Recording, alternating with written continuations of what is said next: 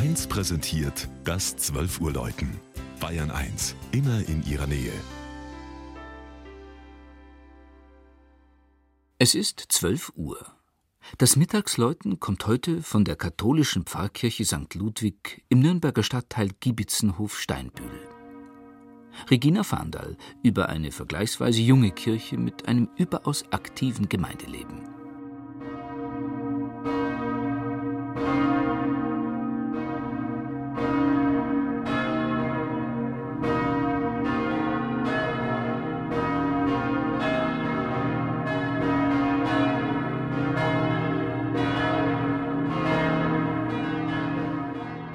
Knapp über 100 Jahre ist die mächtige Kirche mit den imposanten Doppeltürmen alt.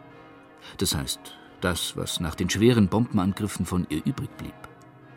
Von St. Ludwig standen 1945 nur noch die Außenmauern und der eiserne Dachstuhl.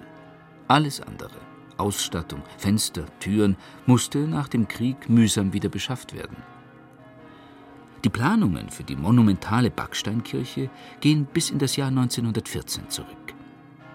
St. Ludwig, benannt nach dem Namenspatron des letzten Königs von Bayern, Ludwig III., sollte bayerische Kriegsgedächtniskirche werden. Dem Besucher zeigt sich heute ein betont schlichtes Gotteshaus im romanischen Stil. Den Eingangsbereich bestimmt der 2010 gestaltete kreisrunde Taufstein mit Taufkerze. Er besteht aus dem gleichen Material wie der Altar und stellt so eine Verbindung von Taufe und Eucharistie her.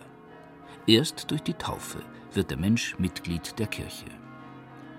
Zusammen mit dem Pfarreien St. Franziskus und der Kuratie St. Gabriel bildet die Pfarrei St. Ludwig einen Pfarrverband, zu dem rund 9600 Katholiken gehören.